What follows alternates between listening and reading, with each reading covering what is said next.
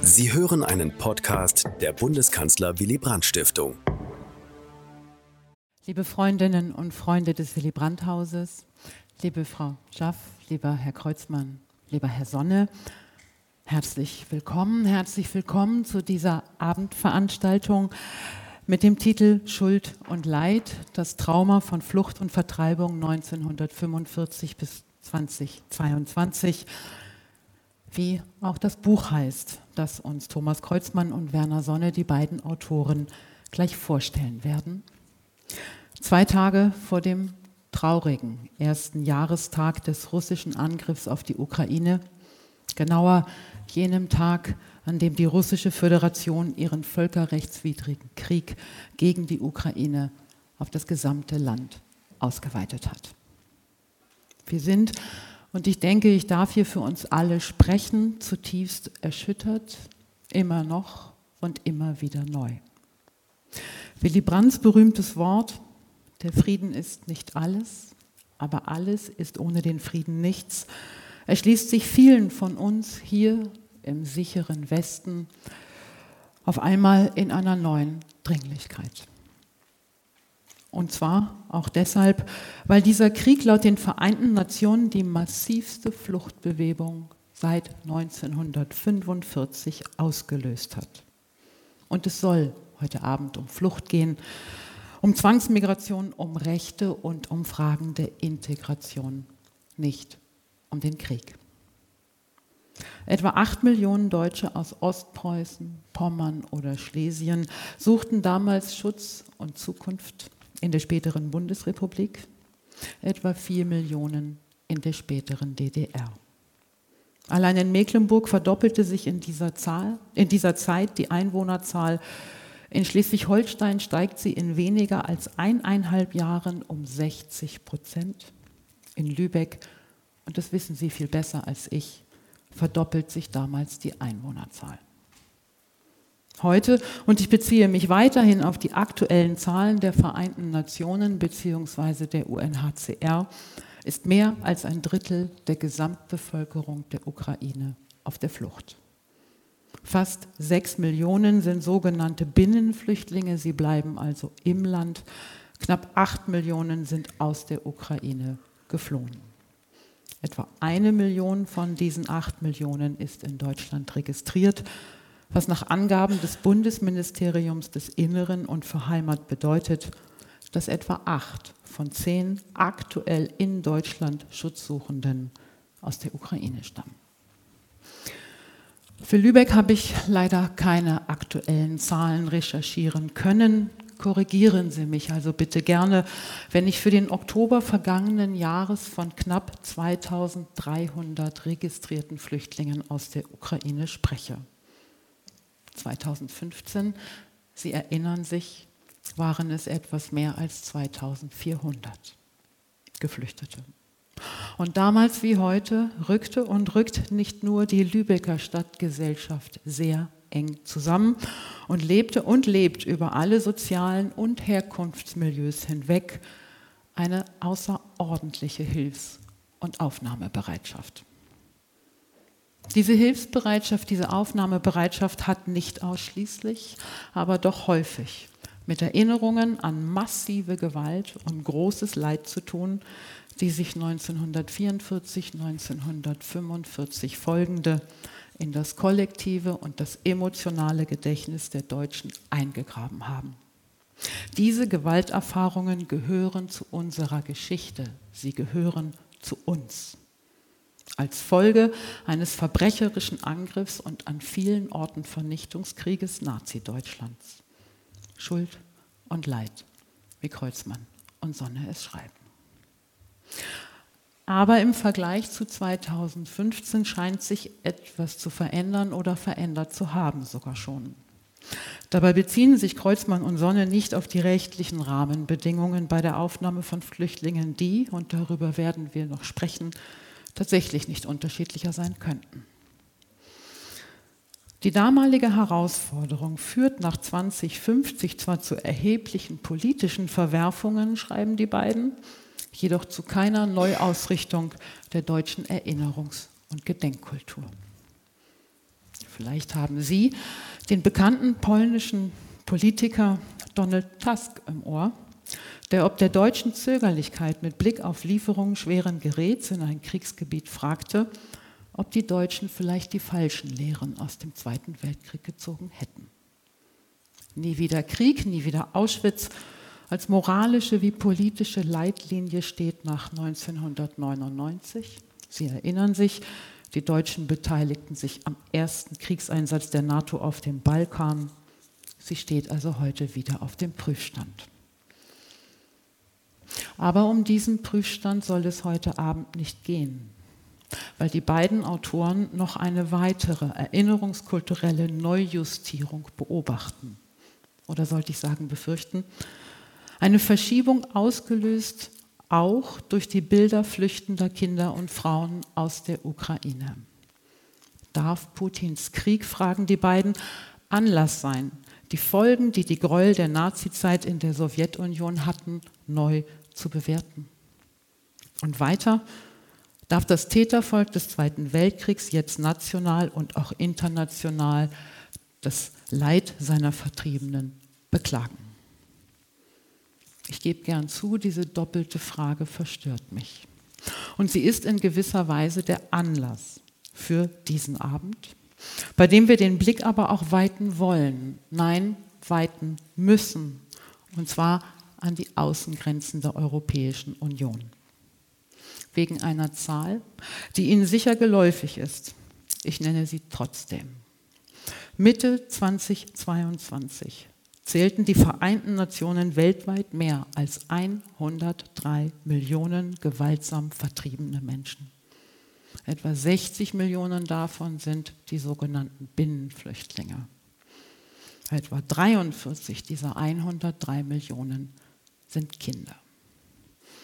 Oder anders 1,103 Millionen, das entspricht etwa einem Prozent der Weltbevölkerung. Und wir wissen alle, dass diese Zahl in absehbarer Zeit nicht sinken wird. Genauso wie wir wissen, dass sich an diesen EU-Außengrenzen entscheidet, wie wir es mit der Genfer Flüchtlingskonvention und der Menschenrechtskonvention und damit mit unseren demokratischen Werten halten. Und damit ist es höchste Zeit, dass ich Ihnen unsere Gäste vorstelle.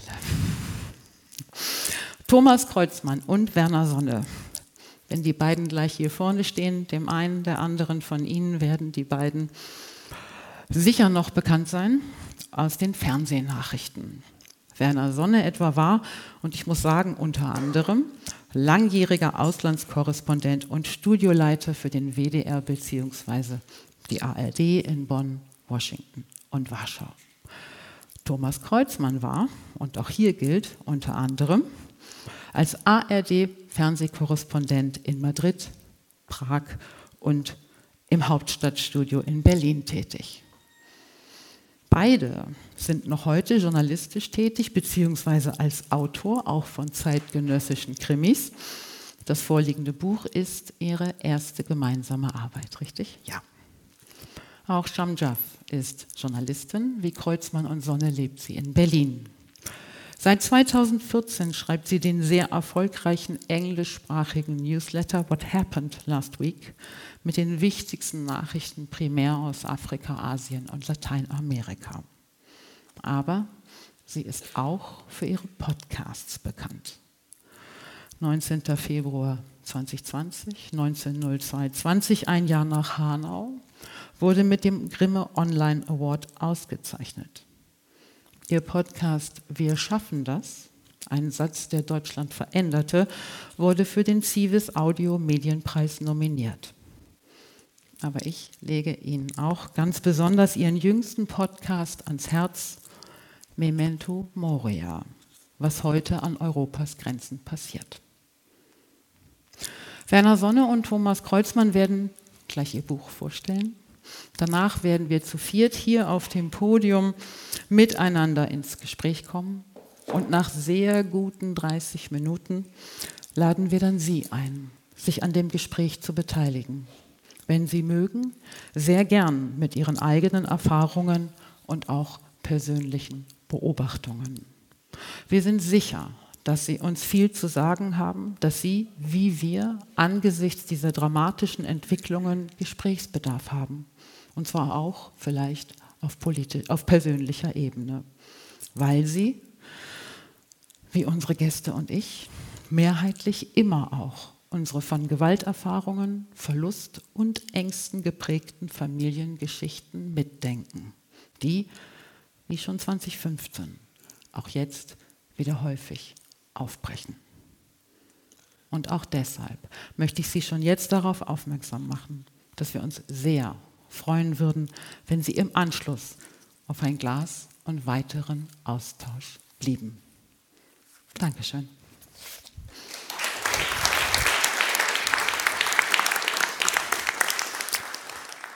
Schönen guten Abend. Herzlichen Dank, dass Sie alle heute Abend den Weg hier ins Willy Brandt-Haus gefunden haben.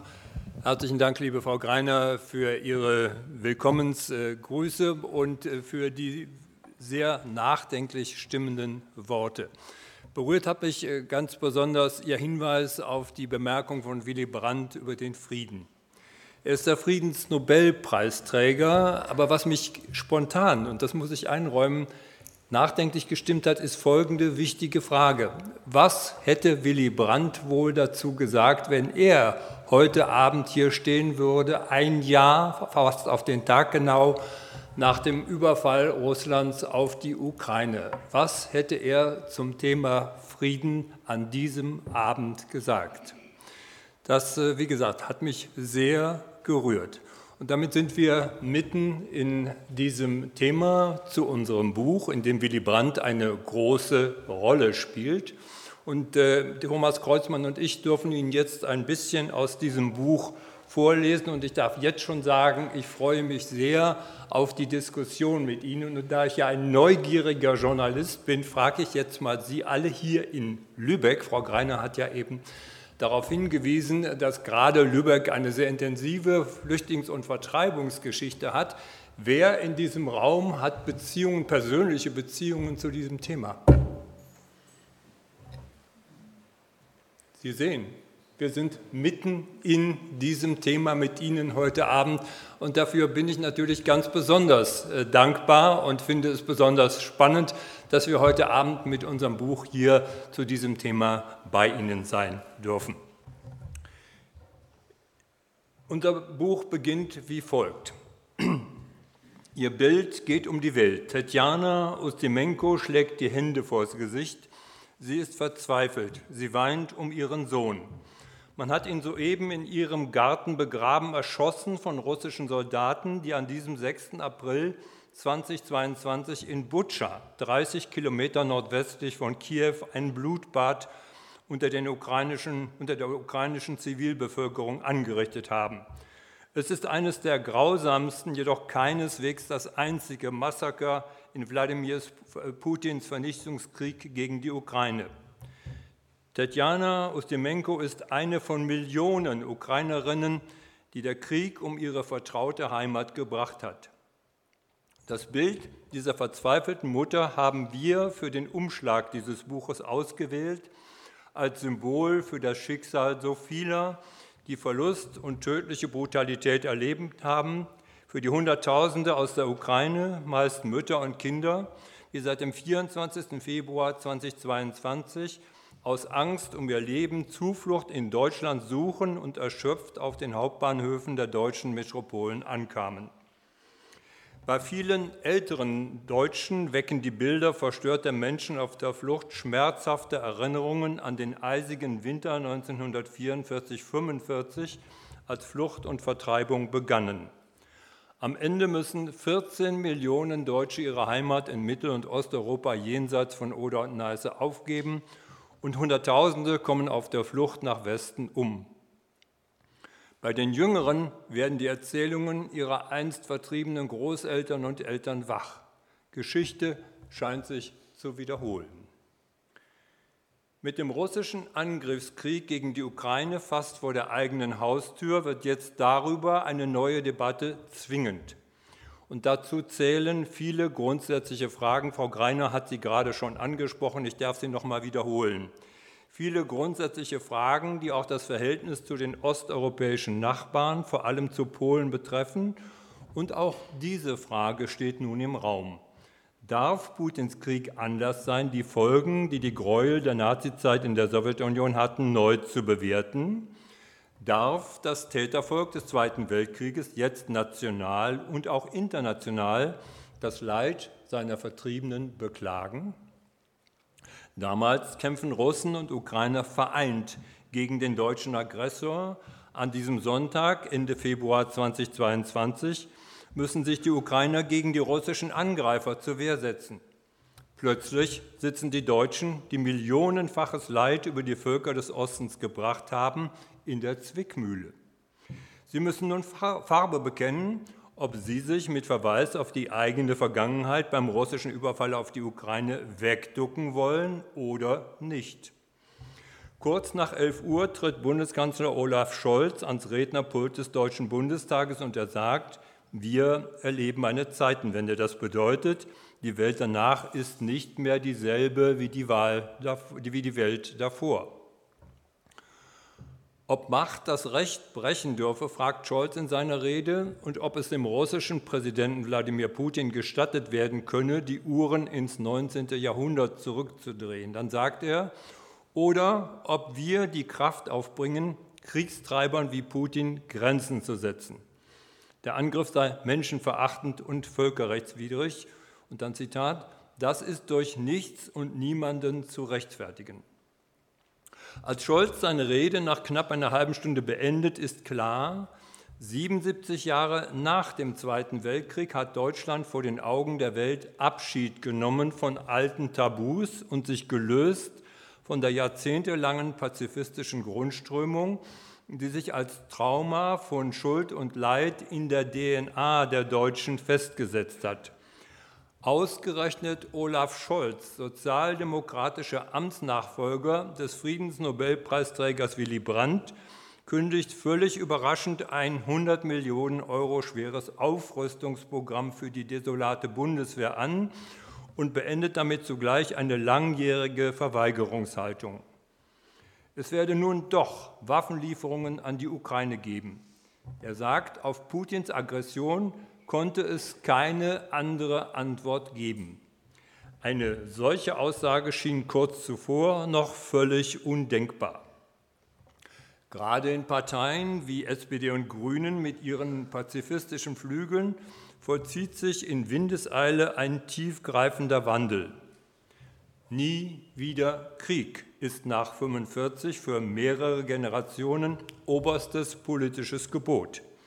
In dieser Haltung haben sie sich auch behaglich eingerichtet. Friedensdividende heißt das quer durch die Parteien mitgetragene Schlagwort, mit dem sich der massive Abbau der Verteidigungsausgaben rechtfertigen lässt, bis zu dem Punkt, an dem die Bundeswehr in der Bündnis- und, Landesverteidigung nach den Worten ihres Heeresinspekteurs blank ist. Die bisherige Politik wird daraufhin mit atemberaubender Geschwindigkeit gerade von denen über Bord gekippt, die jahrzehntelang das Gegenteil vertreten haben. Für diesen Gesinnungswandel muss plötzlich auch die belastete deutsche Vergangenheit herhalten. Während sie bis vor kurzem noch als wohlfeile Entschuldigung für das Wegducken bei militärischen Engagements dient, dreht eine neue Generation in deutschen Führungspositionen die Argumentation nun um. Bundesaußenministerin Annalena Baerbock, bis zur Bundestagswahl 2021 Co-Vorsitzende der Grünen, stellt im März 2022 im Auswärtigen Amt Ideen für eine neue nationale Sicherheitsstrategie vor. Dabei sagt sie Folgendes. Russlands aggressives Vorgehen führt es uns vor Augen. Bei Fragen von Krieg und Frieden, bei Fragen von Recht und Unrecht kann kein Land, auch nicht Deutschland, neutral sein. Viel ist in den letzten Wochen über die Geschichte unseres Landes und unsere deutsche Verantwortung geschrieben worden. Ich sage es hier ganz klar, ja, aus unserer Geschichte, aus der deutschen Schuld für Krieg und Völkermord erwächst für uns erwächst für mich in der Tat eine besondere Verantwortung. und zwar die Verpflichtung, jenen zur Seite zu stehen, deren Leben, deren Freiheit und deren Rechte bedroht sind. Zitat Ende. Baerbock räumt radikal alte Tabus ab. Die urgrüne Forderung nach Abzug der US-Atomwaffen aus Deutschland und die damit verbundene Aufgabe der deutschen nuklearen Teilhabe verkehrt sie nun ins Gegenteil. Wörtlich, und auch das hat uns der Krieg vor Augen geführt. Die nukleare Abschreckung der NATO muss glaubhaft bleiben. Daher hat die Bundesregierung sich jetzt für die Beschaffung der F-35 entschieden. Ja, meine Damen und Herren, das war ein erster Ausschnitt aus diesem Buch und ich will Ihnen nicht verhehlen, dass wir mit diesem Buch im Februar 2022 eigentlich fertig waren. Und gerade in diesem Moment begann der Krieg und wir haben dem Verlag sofort gesagt, da müssen wir jetzt nacharbeiten. Wir müssen das jetzt aktualisieren, wir müssen das in den neuen Kontext stellen.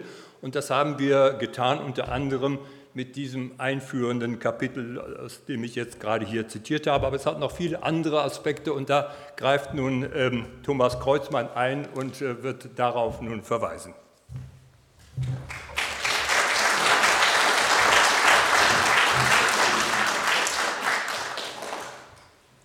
So, Werner ist ein großer, muss ich ein bisschen runter machen.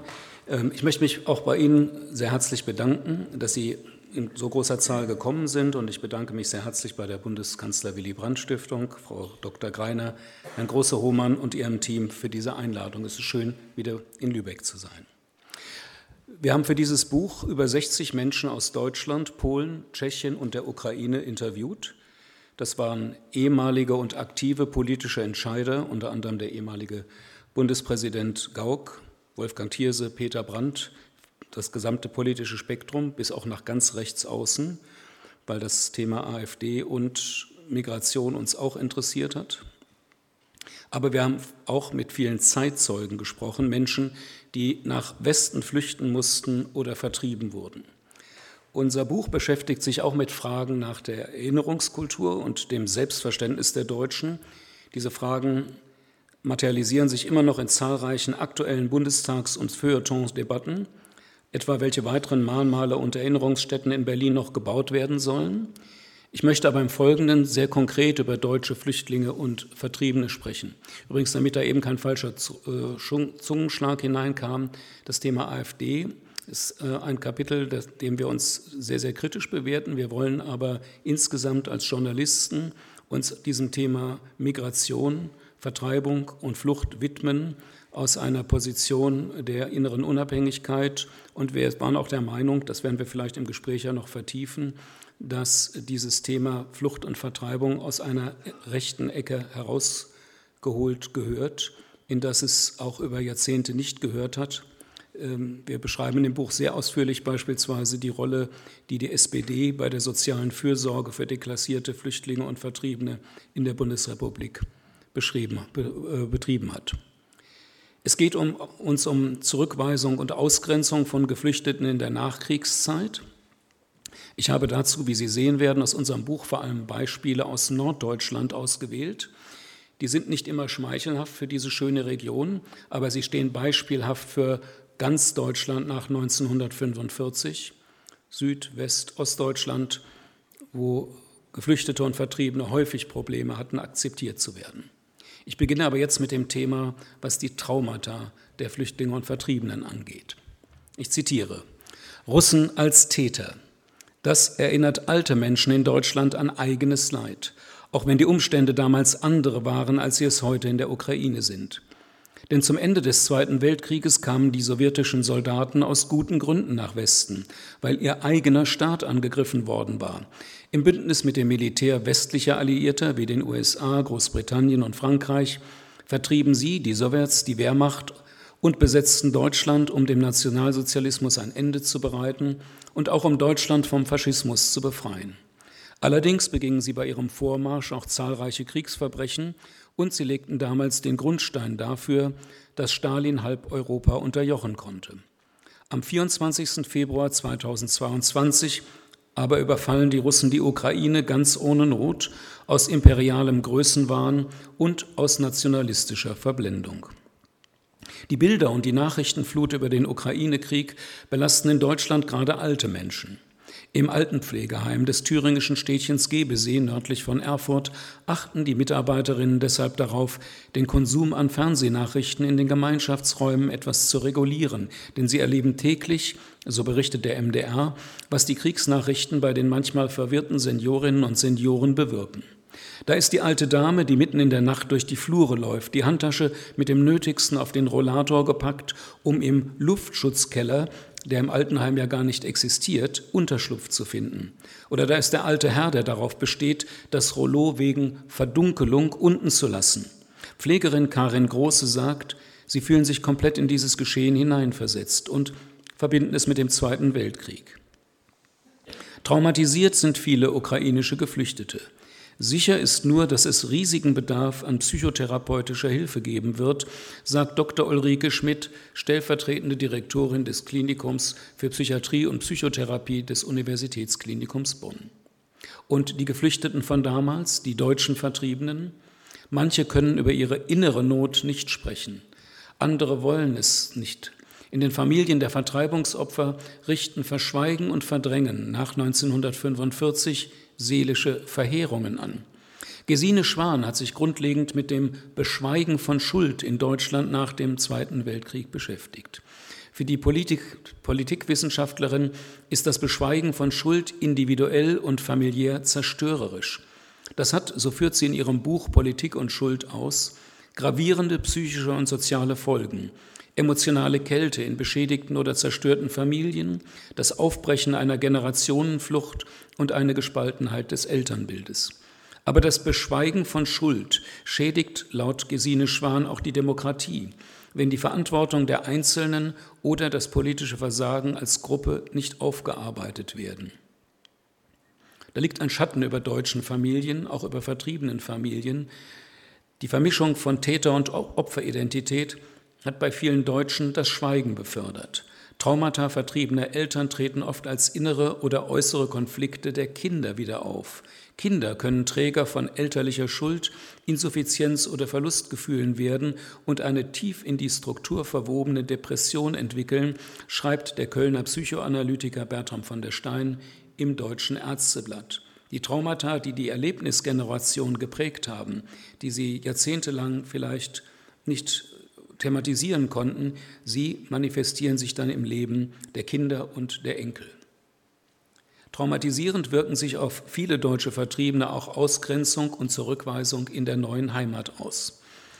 Der Vertriebene Walter Haag Jahrgang 1919 aus Pommern, zieht 1945 nach Freilassung aus britischer Gefangenschaft nach Lübeck, wo er unter anderem als Torfstecher arbeitet. Ich habe mit Herrn Haag in den 80er Jahren hier noch persönlich gesprochen. Als Göttinger Student bin ich hier hingekommen. Später rückt er durch Vermittlung eines Bekannten in die Stadtverwaltung auf und bekommt einen guten Einblick in das kommunale Geschehen, als er Gewerbescheine oder Flüchtlingsausweise ausstellt. Neid und Missgunst waren eine ganz schlimme Angelegenheit, erzählt Haag, der später zum Leiter des Ausgleichsamtes der Hansestadt und danach zum Lastenausgleichsexperten der SPD-Bundestagsfraktion bringen soll. Beispiel Wirtschaft. Lübecker Firmen sahen sich durch den Zuzug vertriebener Unternehmer unerwartetem Konkurrenzdruck ausgesetzt. So hätten beispielsweise Händler aus Königsberg, Stettin oder Danzig nach wenigen Jahren den Spirituosenhandel in der Hansestadt übernommen. Prekäre Selbstständigkeit bleibt anfangs die einzige Alternative angesichts der enorm hohen Arbeitslosigkeit bei entlassenen Soldaten und allen anderen, die keinen Job in der neuen Heimat finden. Von 1945 bis 1966 gibt es in Kiel 47 Lager zur Unterbringung von Geflüchteten und Vertriebenen. Das heißt wenigstens ein Dach über dem Kopf, aber in den ersten Jahren auch ständig schlimmer Hunger. Die vertriebenen Lager und Siedlungen bestehen oft aus kaum heizbaren Wellblechunterkünften in Fertigweise, sogenannten Nissenhütten, ohne Innenverkleidung oder Wärmedämmung. Einige stehen noch heute zur Erinnerung an das karge Leben der Nachkriegszeit, etwa in Husum oder im Lager Friedland bei Göttingen. Die Hütten sind oft so vollgestopft, dass eine Person auf zwei Quadratmeter kommt.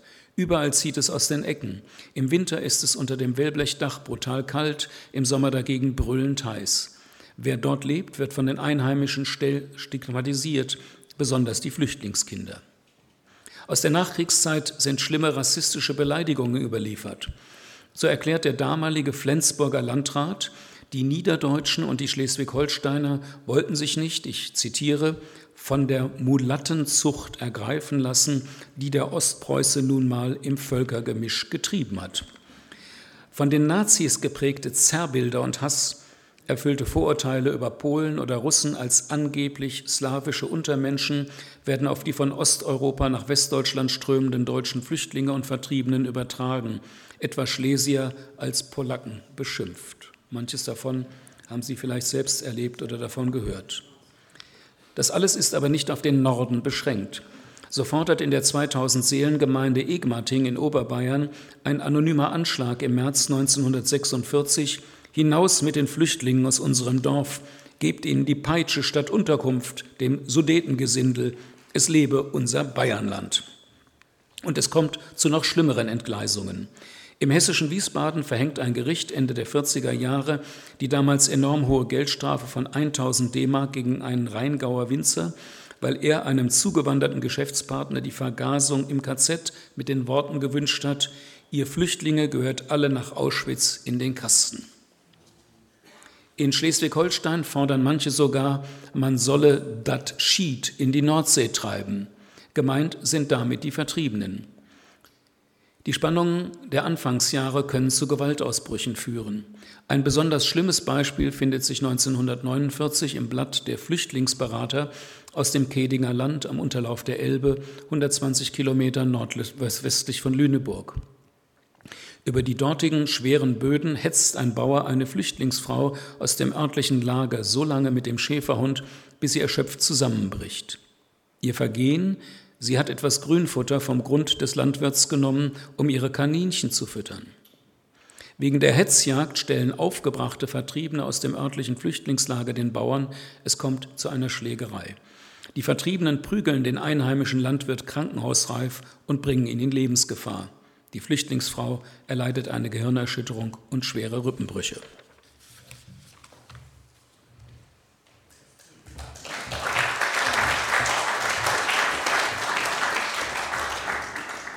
Für wahr, meine Damen und Herren, eine sehr bedrückende Zeit. Und was ich ja eben hier festgestellt habe, sind das Erinnerungen, die ja vielleicht auch in Ihren Familien eine Rolle gespielt haben. Das Ganze hat dann natürlich auch eine enorme politische Dimension quer durch unsere Geschichte. Und äh, wir widmen uns in unserem Buch auch sehr umfassend diesem historischen Teil. Der beginnt bei äh, der Potsdamer Konferenz 1900, äh, von 1945 und geht bis weit über die Wiedervereinigung hinaus bis in die heutige Zeit, wo auch das äh, Thema, welches Verhältnis haben wir eigentlich heute zu unseren östlichen Nachbarn, eine große Rolle in dem Buch spielt. Aber werfen wir doch einen Blick jetzt kurz auf diese ganz entscheidende Zeit der Ostpolitik von Willy Brandt, was natürlich gerade hier in diesem Haus äh, besonders naheliegend ist. Und äh, Thomas Kreuzmann hat es ja auch schon gesagt, wir haben mit sehr, sehr vielen Menschen darüber gesprochen, darunter eben auch mit dem Sohn von Willy Brandt über diese Zeit, der ja ein Historiker äh, ist. Sohn Peter, der die Historikerlaufbahn einschlug, betont heute im, Rückblick, heute im Rückblick, sein Vater habe es sich keineswegs leicht gemacht, diese Schritte zu vollziehen und er sei bei seiner neuen Ostpolitik weder gleichgültig gegenüber den Vertriebenen gewesen, noch habe er ihnen eine besondere Verantwortung für den Nationalsozialismus gegeben. Er sagt, das war nichts, was so nebenbei abgehakt wurde, nichts, wo man gar sagte, ja, das ist jetzt die gerechte Strafe, wo man sich auch fragen könnte, warum soll nun nur ein Teil dafür bezahlen? die waren so sehr oder so wenig schuldig wie der Rest der Deutschen, sagt Peter Brandt. Für den Bundeskanzler sei aber trotz aller innerer Skrupel die Erkenntnis entscheidend gewesen, die Realitäten der Grenzen und der Staatenbildung in Nachkriegseuropa anzuerkennen. Er sagt, das war auch alles ernst gemeint, das war für ihn ein Schritt, diese Anerkennung auszusprechen, also gewissermaßen unvermeidlich. Wenn wir jetzt diese Hürde nicht nehmen, dann kommen wir da nicht weiter. Bald nach der Regierungsbildung 1969 schickt Brandt erst einmal seinen ostpolitischen Chefdenker Egon Bahr nach Moskau zu Gesprächen mit dem sowjetischen Außenminister Gromyko. Es werden ausgesprochen zähe Gespräche, aber am Ende steht der erste große Vertrag, der als Muster für weitere Verträge mit Polen und schließlich auch mit der DDR dient. Dabei geht es aus der sowjetischen Sicht im Kern um die Festschreibung des Status quo, so wie es bereits die Potsdamer Konferenz der Alliierten 1945 festgelegt hat. An den Grenzen soll nicht mehr gerüttelt werden. Man betrachte als wichtigstes Ziel, so heißt es gleich im Artikel 1, Zitat, den internationalen Frieden aufrechtzuerhalten und die Entspannung zu erreichen. Und dabei, so lege man weiter fest, ginge man von der in diesem Raum bestehenden wirklichen Lage aus. Die wirkliche Lage, das ist das, was im konservativen Lager in Bonn und vor allem bei den Vertriebenen zumindest nach außen niemand zur Kenntnis nehmen will.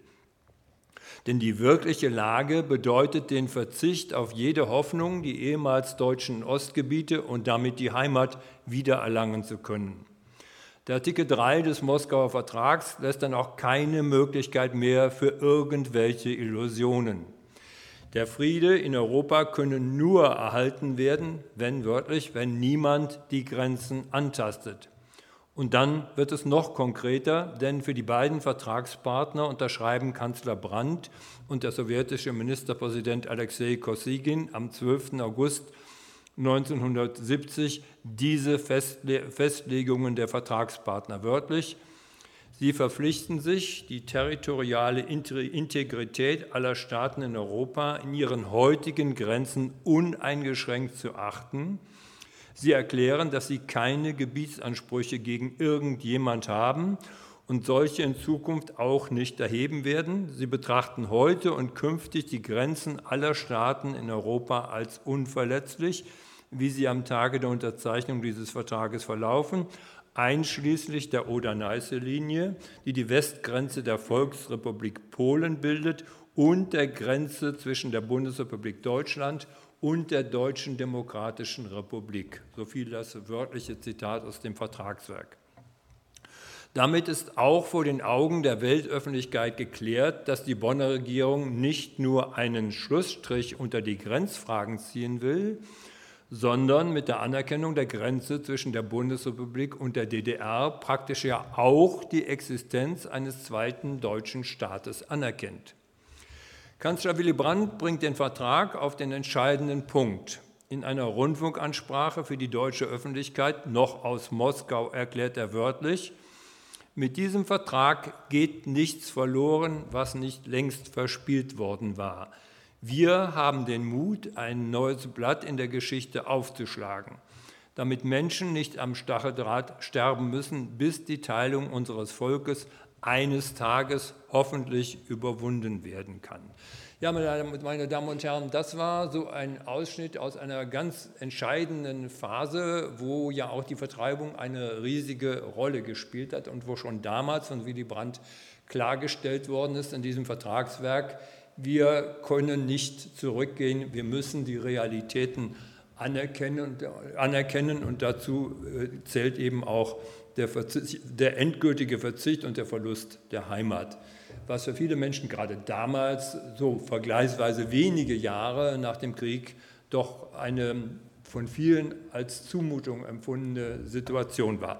Und als ich das gerade hier gelesen habe, fiel mir eines sehr auf und deshalb lese ich diesen ganz kurzen Abschnitt jetzt nochmal vor und zwar mit dem Blick auf die Aktualität. Damals hat die Sowjetunion Folgendes erklärt. Ich lese das jetzt, wie gesagt, nur ganz kurz nochmal vor und dann kommen wir auf den Punkt. In dem Vertragstext heißt es, Sie verpflichten sich, die territoriale Integrität aller Staaten in Europa in ihren heutigen Grenzen uneingeschränkt zu achten. Sie erklären, dass sie keine Gebietsansprüche gegen irgendjemand haben und solche in Zukunft auch nicht erheben werden. Sie betrachten heute und künftig die Grenzen aller Staaten in Europa als unverletzlich. Meine Damen und Herren, Wir sind zwei Tage vor dem Jahrestag des Einfalls der Russen in die Ukraine. Und da muss man sich diesen Text hier nochmal vor Augen führen, den die Sowjetunion damals, natürlich mit einer völlig anderen Motivation, unterschrieben hat. Das finde ich sehr bemerkenswert und wie gesagt, es ist mir eben erst aufgefallen, als ich Ihnen das vorgelesen habe. Vielen Dank für Ihre Aufmerksamkeit. Bis dahin.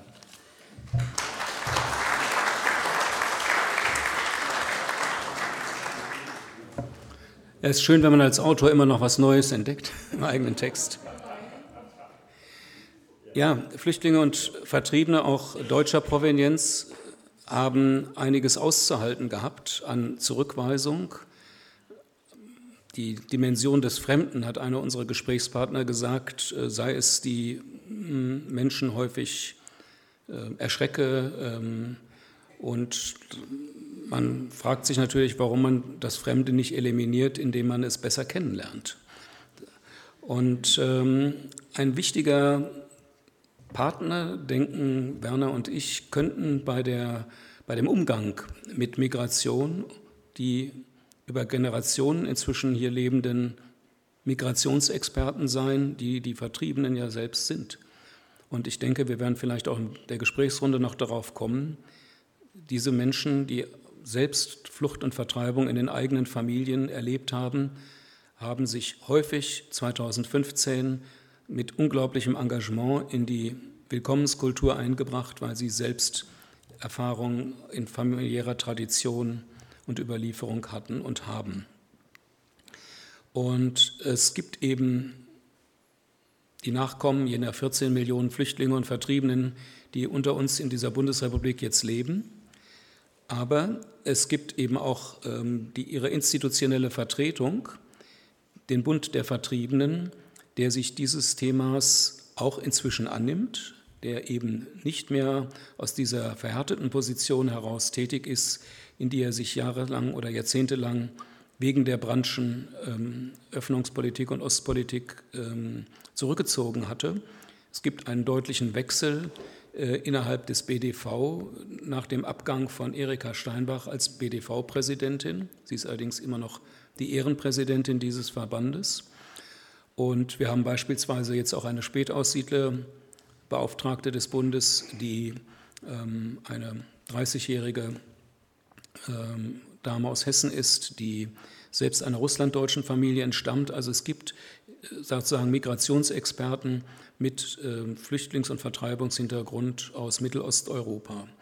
Wir haben uns aber gefragt, wer braucht eigentlich noch den BDV? Sie alle, wir alle finanzieren den BDV über äh, die, ähm, den Kulturparagraphen mit. Ähm, eine Vielzahl von Institutionen äh, wird damit unterstützt, die oft, wie ich finde, sehr gute Arbeit leisten, die nicht nur Erinnerungsarbeit leisten, Heimatstuben, Museen, äh, betreiben, sondern sich auch aktiv um den Ausgleich mit Osteuropa, mit Menschen in Tschechien, Polen gemeinsam ähm, kümmern. Es gibt Historikerkommissionen und so weiter, wo der BDV mitarbeitet. Aber man fragt sich natürlich, ob dieses institutionelle Geflecht, das in über 70 Jahren oder in 70 Jahren Bundesrepublik gewachsen ist, noch so sozusagen zeitgemäß ist. Wir haben versucht, eine relativ einfache Aufgabe zu lösen, nämlich rauszukriegen, wie viele Mitglieder hat eigentlich noch der BDV. Jede, jeder Verband, jede Gruppierung hat natürlich ein umso größeres Gewicht gesellschaftlich, je mehr Mitglieder sie hat und ganz banal gesagt, je mehr sie vielleicht auch potenzielle Wähler mobilisieren könnte. Es spielt ja für die politischen Parteien immer eine Rolle. Wir haben diese Frage nicht beantwortet bekommen können. Also Sie können relativ genau sagen, wie viele Mitglieder die politischen Parteien haben. Aber beim BDV war es eben nicht möglich, diese Zahl zu eruieren. Das ist eine politische Zahl, die auch immer gesetzt wurde. Jahrelang war von zwei Millionen Mitgliedern die Rede. Von 1,5 Millionen Mitgliedern war noch, während wir das Buch schrieben, die Rede. Es gab aber auch Berechnungen von Experten, Verbandsexperten, die sagen, es sind nur noch 550.000. Und wir fragen, mit dem Spiegel, der hat diesen Titel damals äh, so äh, verwendet, macht sich der BDV größer als er ist. Und ich zitiere aus dem Buch. Wo könnte eine Zukunft der Vertriebenenarbeit liegen, die der Steuerzahler jährlich mit Millionen finanziert? Der BDV wäre gut beraten, sich weiter zu öffnen. Anfang der 90er Jahre hat er das noch bewusst abgelehnt. Der BDV trennte sich damals von seiner Nachwuchsorganisation DJU Deutsche Jugend des Ostens. Sie galt den Verbandsoberen als zu liberal und europapolitisch ausgerichtet und als zu anfällig für Entspannungspolitik. Der BDV ersetzte damals die DJO durch einen konservativeren Jugendverband, die Arbeitsgemeinschaft Junge Generation. Heute besteht auch noch der liberalere Verband weiter als DJO Deutsche Jugend in Europa. Er versteht sich als Dachverband für In- und Ausländer. Ihm gehören gleichzeitig landsmannschaftliche Jugendgruppen und Migranten-Selbstorganisationen an, vom Assyrischen Jugendverband Mitteleuropa bis zu den deutschen Banater Jugend- und Trachtengruppen, vom kurdischen Kinder- und Jugendverband bis zur sudetendeutschen Jugend. Vorsitzende ist übrigens eine gebürtige Iranerin der deutschen Jugend in Europa, Hetaf Tek aus Bremen. Der BDV steht unter schwerem demografischen Druck. War er früher noch eine der einflussreichsten Lobbygruppen überhaupt in der alten Bundesrepublik, hat er heute massiv an Einfluss verloren, weil er sich jahrzehntelang politisch verrannt hatte und weil er, das ist der Lauf der Dinge, zahllose Mitglieder der sogenannten Erlebnisgeneration durch ihr Ableben verloren hat. Seine Kernaufgaben, die berechtigten Interessen Millionen heimatloser Deutscher zu vertreten, ist im 21. Jahrhundert weitgehend erledigt, die Integration gelungen, was bei allen Problemen grundsätzlich auch für die Spätaussiedler gilt. Doch wenn es um die neuen Vertriebenen und Flüchtlinge geht, tut sich der BDV offensichtlich schwer. Dabei gibt es verbandsseitig durchaus politische Solidaritätsbekundungen mit weltweit Vertriebenen und in kleinerem Umfang auch konkrete Hilfe. Vor allem in deutschen Familien mit Vertreibungsbiografie finden sich viele gute Beispiele für Solidarität und Verständnis. Aber insgesamt bleibt das Bild eines Verbandes, der den Anschluss an die neuen Realitäten nur sehr zögerlich annehmen will. Seine Spitzenleute und Mitglieder müssen entscheiden, will sich der BDV mit dieser Haltung auf längere Sicht von der politischen Bühne verabschieden und in die zunehmende Bedeutungslosigkeit abrutschen, oder will er sich angesichts der größten Flüchtlingswelle seit dem Zweiten Weltkrieg in Europa auch verstärkt für die Interessen von Flüchtlingen und Vertriebenen einsetzen, die keine deutschen Wurzeln haben. Ich fand, das waren durchaus Überlegungen, die man haben kann, aber wir haben aus Verbandskreisen gehört, dass das dort durchaus ähm, als Dynamit empfunden wurde, aber es gab auch durchaus Menschen, die diese Einschätzung teilen, dass da ein weiteres neues Beschäftigungsfeld für den BLV liegen könnte. Das war es von mir. Vielen Dank.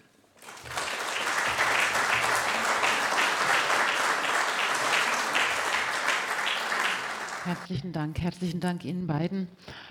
Ähm, Sie haben natürlich sofort gemerkt und gehört, dass es ein außerordentlich komplexes, breites, inhaltlich breites Buch.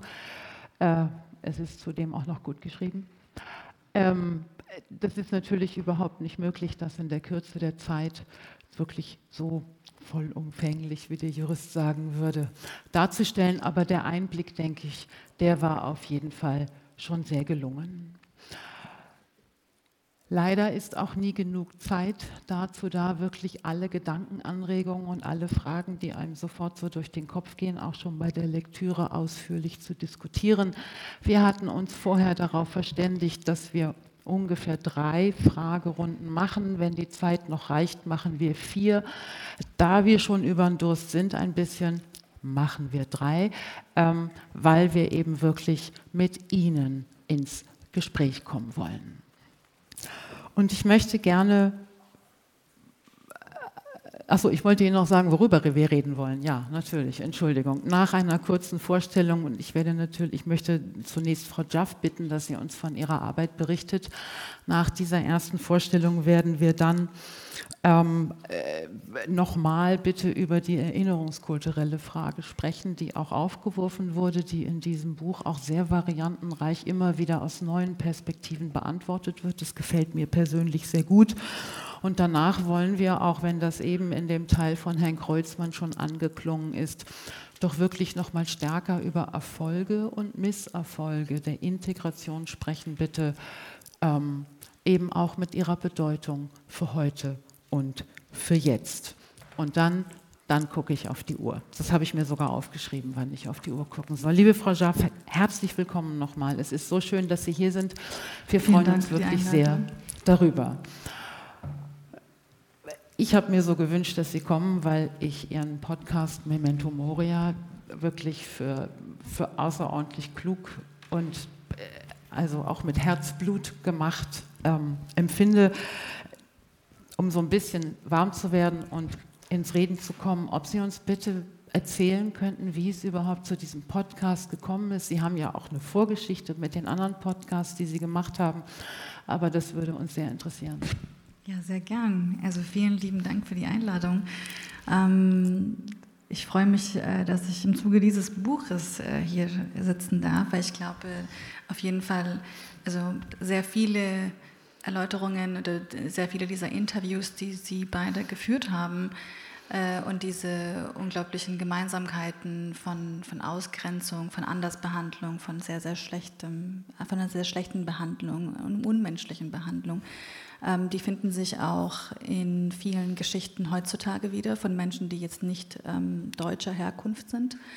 Und ähm, das ist meine Arbeit. Ähm, meine Arbeit leider dreht sich um solche schwierigen Themen. Ähm, und der Podcast, der entstanden ist, ähm, ist Memento Moria ist auch letztes Jahr äh, und äh, wir haben viele Monate bevor der Krieg in der Ukraine losging, haben wir mit dem Thema begonnen und haben uns gedacht, wir, wir möchten uns gerne Zeit und Raum nehmen, acht Stunden Audiodokumentation äh, Zeit nehmen für das Thema, was passiert denn eigentlich an den EU-Außengrenzen und haben mehrere Monate vorher schon begonnen und dann ist im Februar der Krieg ausgebrochen und Vieles hat sich dadurch für uns auch für unsere Arbeit verändert. Also nicht nur für Sie, Herr Sonne, Herr Kreuzmann, dass, Sie, dass dieser Krieg für Sie nochmal thematisch sehr vieles umgeworfen hat. Auch für uns hat sich nochmal die Frage gestellt,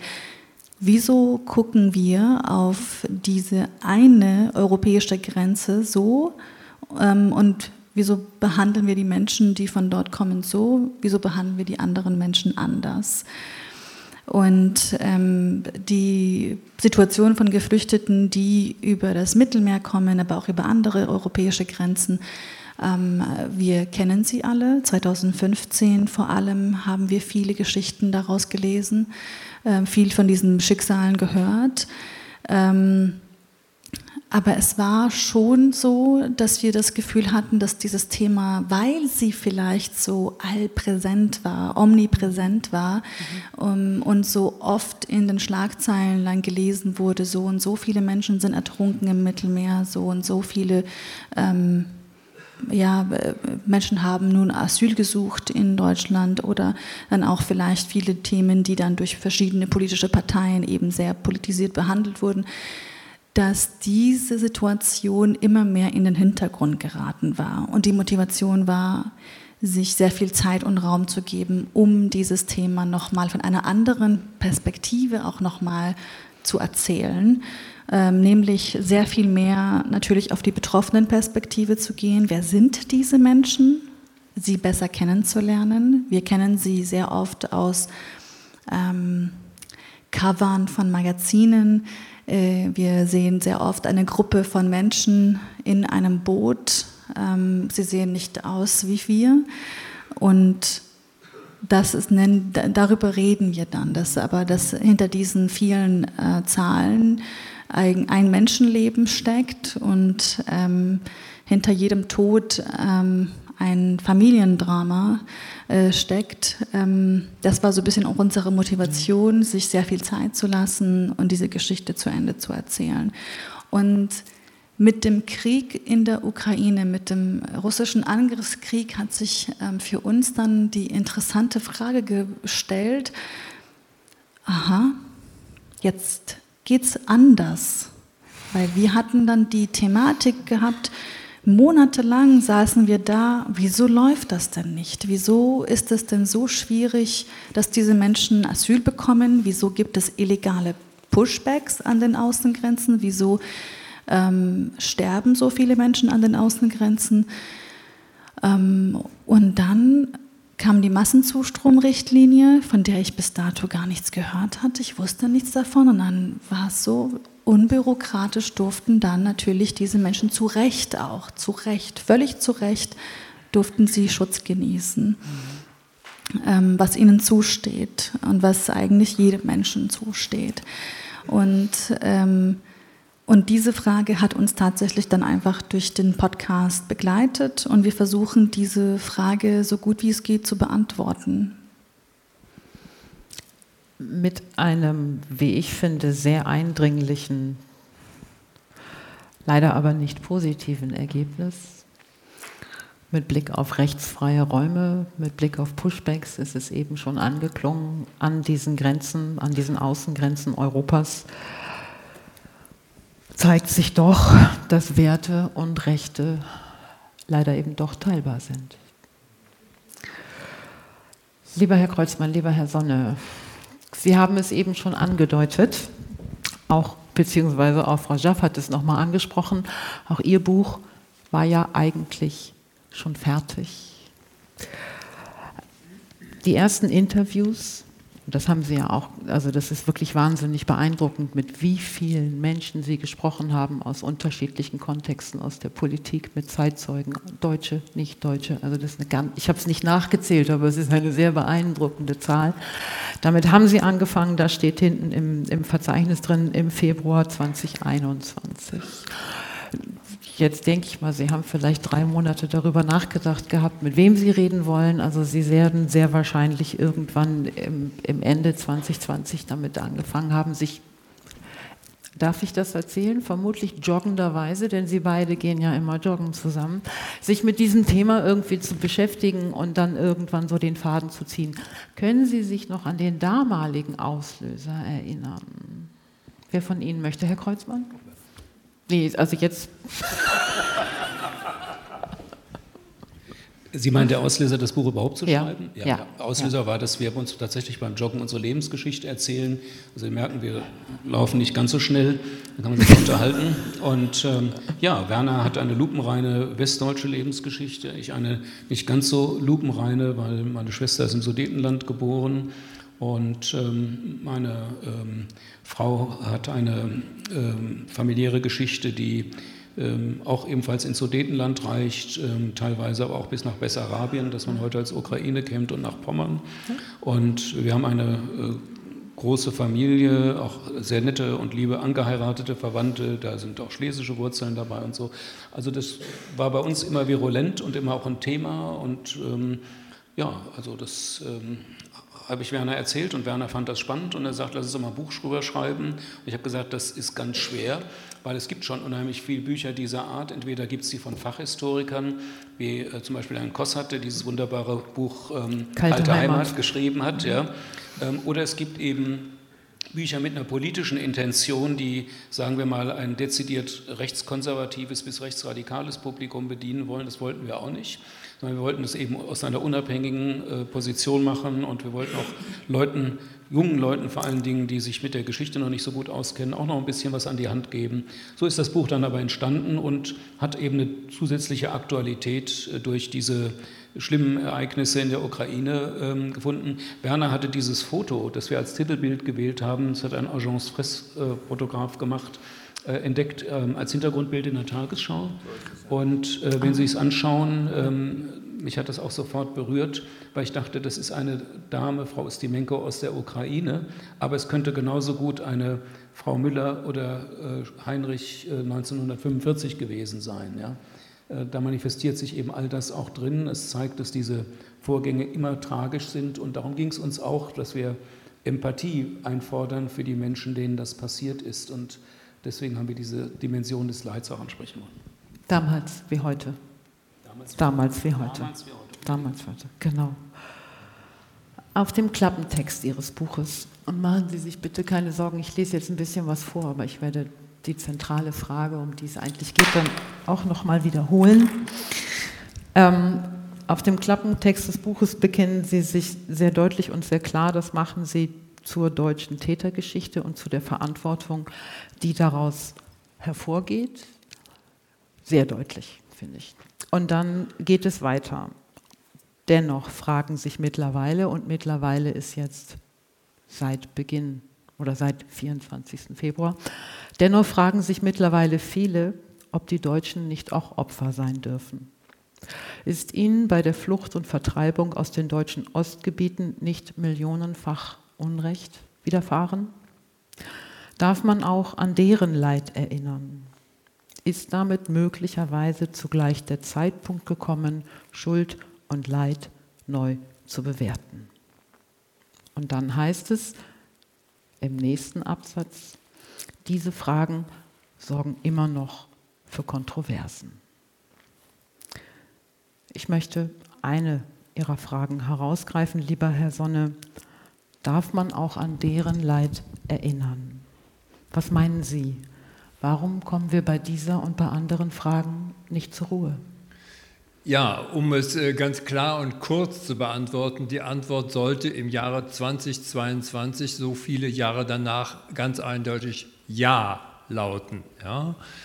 Ähm, das Schicksal der Vertriebenen war ja in der politischen Diskussion sehr wechselhaft bewertet worden. Ähm, sie waren ja erst äh, eine politisch sehr starke Gruppe, die ja sogar eine eigene Partei hatte, die BHE. Sie wurden von den anderen politischen Parteien auf das heftigste umworben. Und dann im Zuge auch der Ostpolitik äh, wurden sie ja zurückgedrängt und sie wurden dann irgendwann fast so etwas wie die Schmuddelkinder, die Störenfriede. Ähm, und ähm, dann gerieten sie mehr oder weniger in Vergessenheit. Und die Frage, ähm, äh, ob diese Menschen, die ja auch zum Tätervolk gehörten, denn eigentlich auch sagen dürfen, auch uns ist Unrecht äh, widerfahren, die wurde verdrängt, wenn wir ehrlich sind.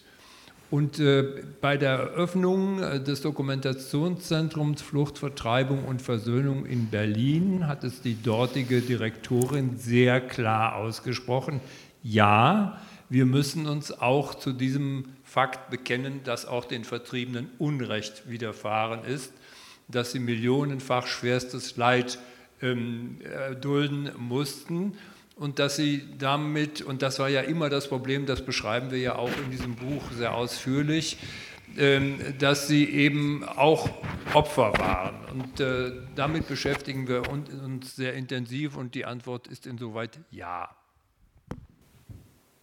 Ja. Ja, die Frage war ja eher, warum kommen wir irgendwie nicht zur Ruhe an dieser Stelle? Das, das, ja, das weil, Unrecht weil, und. Äh, richtig, weil, ne? weil, äh, weil, in, weil, die, weil das Thema Vertreibung eines der großen Tabuthemen lange Zeit gewesen ist und äh, wir mit diesem Thema eigentlich in Wahrheit nichts mehr zu tun haben wollen. Das ist der der sozusagen der innenpolitische Aspekt. Und dann gibt es vor allem auch, und damit beschäftigen wir uns ja auch sehr breit, den außenpolitischen Aspekt. Und vor allem in Polen, aber auch in anderen osteuropäischen Ländern, aber gerade in Polen, will man das auch weiterhin in Wahrheit nicht hören. Ja, also zumindest in vielen Kreisen Polens, das müssen wir schon differenziert sehen, äh, möchte man nicht hören, dass diese Menschen eben auch Opfer waren und äh, dass es eben auf der anderen Seite, wenn Sie so wollen, auch Täter gegeben haben. Auch, äh, auch das beschreiben wir ja. Also insofern kommt dieses Thema einfach nicht zur Ruhe und ähm, das beschreiben wir in diesem Buch, in dem wir sehr bewusst viele Fragen stellen, um sie auch zu provozieren. Wir haben das als Food for Thought, also als Stoff zum Nachdenken bezeichnet und das war uns ein Anliegen. Das ist Ihnen auch ganz gut gelungen. Liebe Frau Schaff, ich stelle mir vor, dass Sie bei Ihrer Arbeit mit sehr vielen unterschiedlichen Aktivisten zusammenkommen, die sich in der Flüchtlingshilfe, in der Migrationshilfe und so weiter und so fort beschäftigen, aber sozusagen immer mit einem Bein im Deutschen. Also ähm, dass sie eben auch mit sehr vielen Deutschen ihrer Generation zu tun haben, die sich heute dieses Problems annehmen. Vorhin war von Vertreibungsexperten die Rede. Das ist jetzt eine neue Generation. Ähm, Haben Sie das Gefühl, dass diese deutsche Frage da überhaupt noch, ich nenne das jetzt einfach mal die deutsche Frage, dass die da noch eine Rolle spielt? Die deutsche Frage. Im Sinne von, uns ist damals Unrecht angetan worden, das mhm. muss jetzt auch mhm. zu Recht wahrgenommen werden. Mhm. Spielt das eine Rolle? Ich muss sagen, es ist ein Thema, das nicht so breit diskutiert wird, äh, vielleicht auch, ähm, wo sehr wenig Wissen darüber herrscht. In meiner Altersgruppe, würde ich jetzt mal sagen. ja. Aber ich finde das, find das fatal, ehrlich gesagt. Also ich, deswegen bin ich auch so froh gewesen, dass ich natürlich dieses... Ähm, äh, dass, dass, dass die beiden Herren hier dieses Buch geschrieben haben.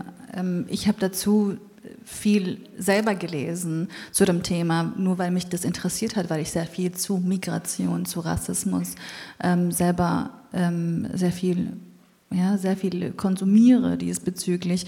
Aber wenn ich Freunden und Freundinnen davon erzähle, dann ist das ein Thema, das leider sehr oft untergeht. Und ähm, ich, würde mir sehr gerne, ich würde mir sehr wünschen, dass wir, und das versucht das Dokumentationszentrum in Berlin ja auch, dass dieses äh, Thema Flucht und Vertreibung eben in einer gesamtgesellschaftlichen Dimension behandelt wird. Und dass, dieses, dass diese Themen bei weitem nicht natürlich nur hier situiert sind, sondern dass sie natürlich auch über, Sie haben ja in Ihrer Anfangsrede natürlich auch von dieser äh, großen Zahl von Vertriebenen und von ähm, geflüchteten Menschen gesprochen. Es ist nicht etwas, was ähm, 1945 angefangen hat äh, und es ist auch nicht etwas, was 2022 oder 2023 aufhören wird. Es wird immer ein Teil ähm, unserer, unserer Geschichte bleiben.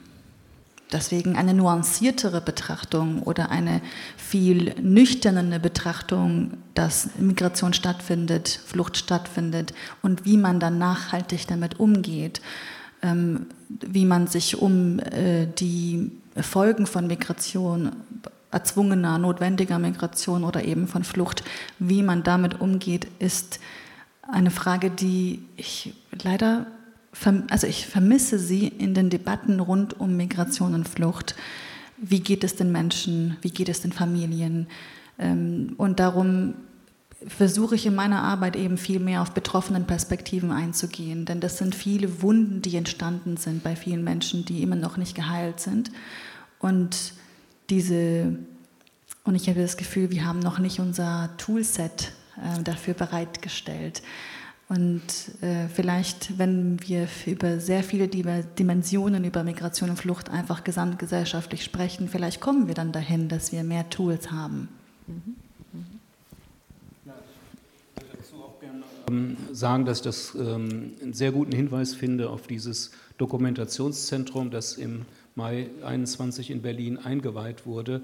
Die Bundesrepublik hat erstmals inmitten dieser Erinnerungslandschaft, die wir in Berlin haben, wo an ähm, die ermordeten Juden Europas erinnert wird und an andere Opfergruppen der Nationalsozialisten, eben eine Dokumentationsstätte geschaffen, die an ähm, Opfer aus dem Volk der Täter, nämlich an unsere Flüchtlinge und Vertriebenen erinnert. Und sie hat das, wie wir finden, auf eine besonders intelligente Art und Weise getan, auf eine sehr moderne Art und Weise. Sie hat nämlich ähm, dies in den Kontext weltweiter Fluchtbewegungen ähm, seit Anfang des 20. Jahrhunderts gestellt, beginnend ähm, an der Vertreibung und dem Völkermord an den Armeniern bis hin zu Rohingyas und so weiter. Und ich glaube, dass man das auch tun sollte, weil man daraus lernen kann, ähm, aus dem Schicksal, das unsere deutschen Vertriebenen und Flüchtlinge erlitten haben, für den Umgang mit anderen, die ähnliche Erfahrungen ja machen mussten. Die sind nicht 2000 oder 4000 Kilometer zu Fuß ähm, aus der Levante hierher gelaufen, aber vielleicht auch viele 100 Kilometer ähm, und vielleicht sogar auch über 1000.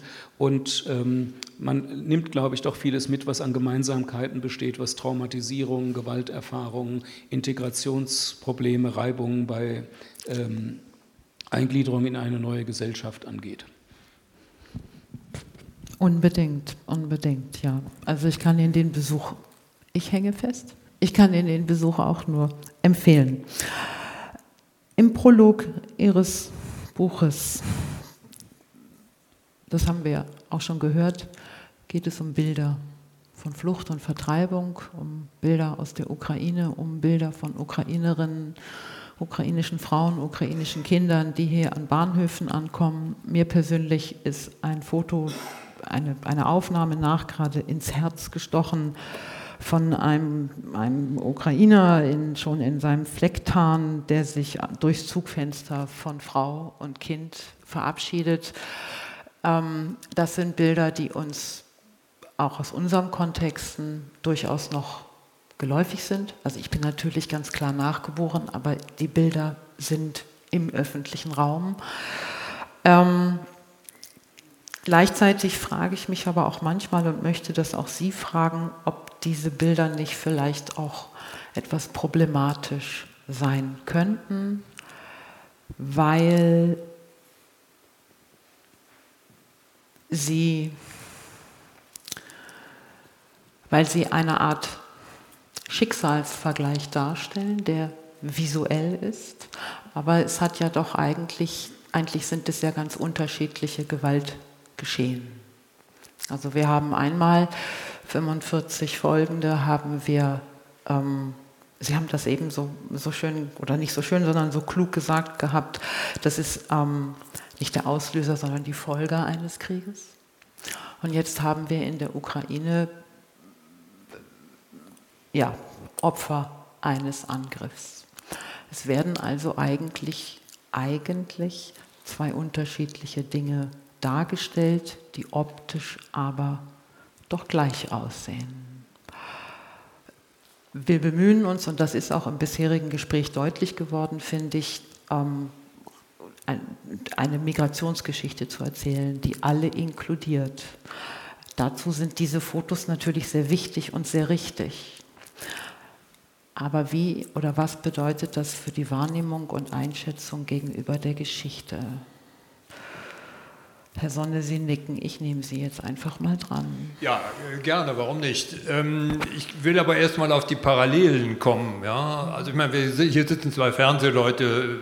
Wir haben nun jahrzehntelang den Umgang mit Bildern äh, mit möglichst eindrucksstarken Bildern äh, selber an sie herangebracht in äh, den Sendungen der ARD. Und natürlich haben wir heute, wenn Sie so wollen, den Vorteil, dass Bilder qualitativ und vor allem quantitativ in ganz anderem Umfang vorhanden sind als vor 70 oder 80 Jahren. Also das ist ein Unterschied. Aber wo sind die Parallelen? Die Parallelen bestehen schlicht und einfach darin, und viele von Ihnen können da mitreden, ähm, diese Menschen haben vor allem eines, sie haben großes Leid erlebt, vor 80 und 70 Jahren, genauso wie die Menschen in der Ukraine. Und sie haben den Verlust der Heimat und ihrer angestammten Kultur hinnehmen müssen. Bei den Ukrainern muss man sagen, hoffentlich nur vorübergehend. Aber das sind doch die gemeinsamen Erfahrungen, die alle Flüchtlinge und Vertriebene machen. Das muss man noch einmal sehr deutlich sagen, was der Verlust der Heimat eigentlich bedeutet. Der Verlust der Wurzeln, der Verlust der kulturellen Identität. Und wie gesagt, das ist die Parallele, die alle betrifft. Und das möchte ich gerne vor allem herausstellen. Und die Schwierigkeiten bei der Integration. Das ist nochmal ein abendfüllendes Thema. Da ja. könnten wir auch jetzt noch eine Stunde dranhängen und dann wäre immer noch nicht alles äh, gesagt. Aber natürlich äh, ist das der nächste Schritt, der logische Schritt, mit dem wir uns alle auseinandersetzen müssen. Frau Schaff, Sie sind keine Fotojournalistin. Sie reden ins Mikrofon oder Sie schreiben. Trotzdem möchte ich auch gerne mit Ihnen über die Bilder reden, denn es sind ja Fotos, die Empathie herstellen. Welche Verantwortung kommt dem, Journal Entschuldigung, dem Journalismus zu? Weil wir ja nun auch wissen, aufgrund ihrer Arbeit und auch sonst wissen, dass Empathie nicht gleich verteilt ist auf dieser Welt. Und ist Empathie wirklich so wichtig, so wichtig sie ist? Fehlt nicht noch was? Ich würde sogar sagen, Sie haben es ja gerade selber gesagt, dass Empathie nicht gleich verteilt ist. Ähm, und darauf aufbauend würde ich sagen, dass Empathie kein zuverlässiges Gefühl ist. Es ist kein Gefühl, das, ähm, das immer garantiert ist. Ähm, es ist ein Gefühl, das auftaucht anhand von Bildern. Äh, dafür bin ich natürlich Kriegsjournalistinnen und Kriegsjournalisten sehr, sehr dankbar, dass sie diese Bilder für uns äh, hier verfügbar machen. Aber es gibt sehr viele ähm, Konflikte, sehr viele Kriege, die wir hierzulande gar nicht mitbekommen.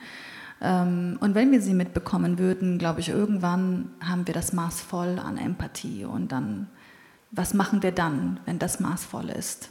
Deswegen ist Empathie für mich ein sehr wichtiges Gefühl, untereinander zwischenmenschlich, aber im politischen Sinne und im journalistischen Sinne kein zuverlässiges Gefühl. Deswegen auch in dem Podcast Memento Moria versuchen wir die Geschichte so zu erzählen, dass wir nicht auf die Empathie von Menschen bauen, sondern dass wir uns daran erinnern, dass wir uns an unsere Gesetze äh, halten, die wir uns selbst ge gegeben haben, an die Regeln halten, die wir uns selber gesetzt haben, dass ähm, die Rechte von Menschen ähm, eingehalten werden. Denn das sind die nachhaltigeren und zuverlässigeren Strukturen, äh, denen ich mich als Journalistin widme. Denn wenn ich äh, ich glaube, viele Aktivistinnen und viele Aktivisten sind sehr oft frustriert, wieso Menschen nicht auch nicht hier nicht hingucken und nicht noch in andere 50 weitere Konflikte hingucken. Und ich glaube, das ist einfach menschlich nicht machbar. Es ist nicht machbar. Was machbar ist, ist ähm, nuanciert, nüchtern, rational über die Regeln, über Gesetze zu sprechen, die wir uns gegeben haben und dann nochmal kritisch nachzuprüfen, haben wir uns daran gehalten oder nicht und wieso nicht und wie können wir das besser machen. Ich möchte gerne einen, einen, Satz zitieren aus der achten Folge von Memento Moria, der mich wirklich sehr, sehr beeindruckt hat. Da sagt Shamjaf nämlich im Vergleich zu 2015, also im Vergleich zu 2015 breitet in Europa, in Deutschland nicht nur die Gesellschaft die Arme aus, sondern auch die Politik. Und diese Politik, wenn ich sie richtig verstanden habe, lebt natürlich auch von den Bildern, die gerade produziert werden. Definitiv, natürlich. Ähm, die Politik, also die verschiedenen Reaktionen auf 2022, die politischen Reaktionen, ich glaube, das ist nochmal ein Abend, wieso die Reaktion so äh, verlaufen ist, wie sie verlaufen ist. Ähm, äh, denn manche natürlich, es gab Berichterstattung ähm, von einigen individuellen Journalistinnen und Journalisten, die natürlich äh, ganz klar in die Kamera sagen, natürlich müssen wir hier politisch handeln, natürlich müssen sie unbürokratisch Asyl bekommen, weil äh, sie sehen ja aus wie wir, sie haben blonde Haare und blaue Augen. Ähm, und dann kann man natürlich hingehen und sagen, das war jetzt ein Journalist oder eine Journalistin, die das gesagt hat vor der Kamera. Ähm, stimmt das denn jetzt für alle anderen? Es wäre eine unfaire Frage. Vielleicht wäre es aber eine wichtige Frage, vielleicht irgendwie, ähm, vielleicht da mal tiefer reinzublicken, wieso die Reaktion so groß war, wie sie war. Ja. Ähm, und natürlich, also Thema Rassismus ist ein großes Thema in Deutschland. Es ist ein Thema, das ähm, leider immer noch sehr emotional diskutiert wird. Rassismus ist existent in allen Gesellschaften. Ähm, wir wachsen alle mit Stereotypen auf, mit Vorurteilen auf, egal wo wir leben, hier in Deutschland oder im Irak oder in äh, China. Äh, wir haben alle äh, dieses vermeintlich Fremde, haben wir immer Reaktionen darauf. Manchmal sind es auch eben gewaltvolle Reaktionen. Ähm, und das dann eben, wie gesagt, nochmal nüchtern und rational und das zu betrachten und in den, in den Debatten mit einfließen zu lassen, ohne zu, ähm, zu sehr zu sensationalisieren, emotionalisieren, glaube ich, ähm, das haben wir noch nicht getan in Deutschland. Äh, vielleicht äh, die nächsten kommenden Jahre ähm, können wir uns vielleicht fragen, wann dann die Neubewertung dieser Geschichte stattfindet. Mhm. Herr Sonne und Herr Kreuzmann sagen, die Geschichte, also wie wir jetzt darauf reagiert haben, 2022, ähm, hat Anlass für Sie gegeben, das neu zu bewerten, vielleicht. Ähm, ich frage mich, was muss passieren, damit wir die Geschichte, wie wir an Europas Grenzen oder wie wir auch in Deutschland mit anderen Geflüchteten umgegangen sind, wie wir mit ihnen umgegangen sind. Wann kommt dann diese Neubewertung? Herr Kreuzmann. Ja, also ich höre bei Ihnen auch ein bisschen vielleicht Verbitterung darüber hinaus. Sie haben ja Ihren Podcast äh, diesen sehr intelligenten, doppeldeutigen Titel gegeben, Memento Moria. Ähm, Verbitterung vielleicht auch darüber, dass ähm, wir es hingenommen haben in Europa, dass diese unglaublichen Zustände dort über so lange Zeit äh, herrschten und herrschen. Ähm, nichtsdestotrotz äh, bin ich der Meinung, dass der Verweis alleine auf grundgesetzliche Maßgaben und gesetzliche Maßgaben nicht ausreicht, sondern in einer Mediengesellschaft und einer Mediendemokratie braucht Politik auch Emotionalität ähm, muss man ähm, Menschen näher kommen können, ist meine persönliche Meinung, um ähm, diesen, diese Politik auch äh, durchsetzbar machen zu können.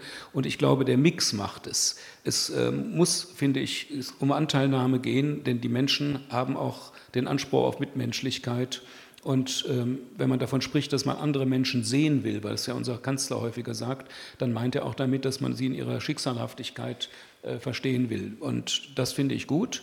Aber das Ganze wird nur dann äh, funktionieren in der Politik und zu Veränderungen führen, wenn man sich eben auch die Fakten klar macht, dass Migration äh, für die Bundesrepublik Deutschland heute überlebenswichtig ist. Sie kennen alle die demografischen Entwicklungen, die haben sich seit Jahrzehnten abgezeichnet und wir haben halt im Durchschnitt immer nur 1,3 Babys. Und dann ist das eben so und wir brauchen die Migration. Werner und ich, wir haben uns vorhin darüber unterhalten, dass Hubertus Heil, der Bundesarbeitsminister, gerade jetzt mit der Entwicklungsministerin Svenja Schulze in Ghana ist, um dort Arbeitskräfte anzuwerben. Und da sehe ich auch eine positive Entwicklung, was das Thema Rassismus angeht.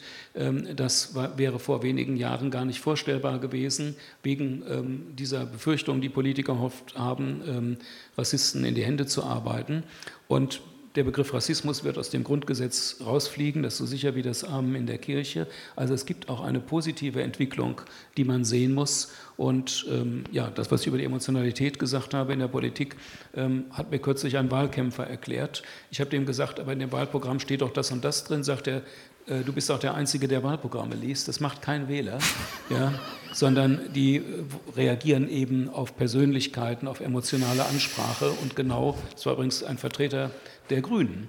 Ja, ja ich sage nicht, wer es war, aber ähm, selbst die Grünen, die ja an die Ratio und an viele Sachargumente appellieren und so weiter, ähm, ähm, kalkulieren mit ihrer Wahlkampfplanung eben die, die Emotionalität ein.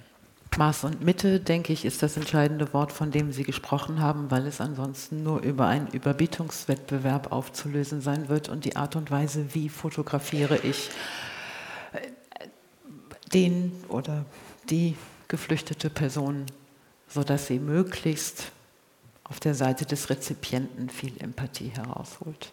Also ich halte das für sehr problematisch, aber Herr Sonne, Sie haben ja, ich will das aufgreifen, was meine Nachbarin eben hier, ich habe da sehr sorgfältig zugehört, gesagt hat. Sie hat ja sehr stark auch versucht, an die Rationalität und die Sachlichkeit zu appellieren.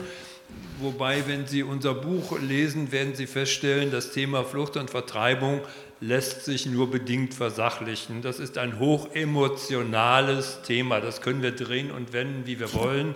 Das ist so und unvermeidbar.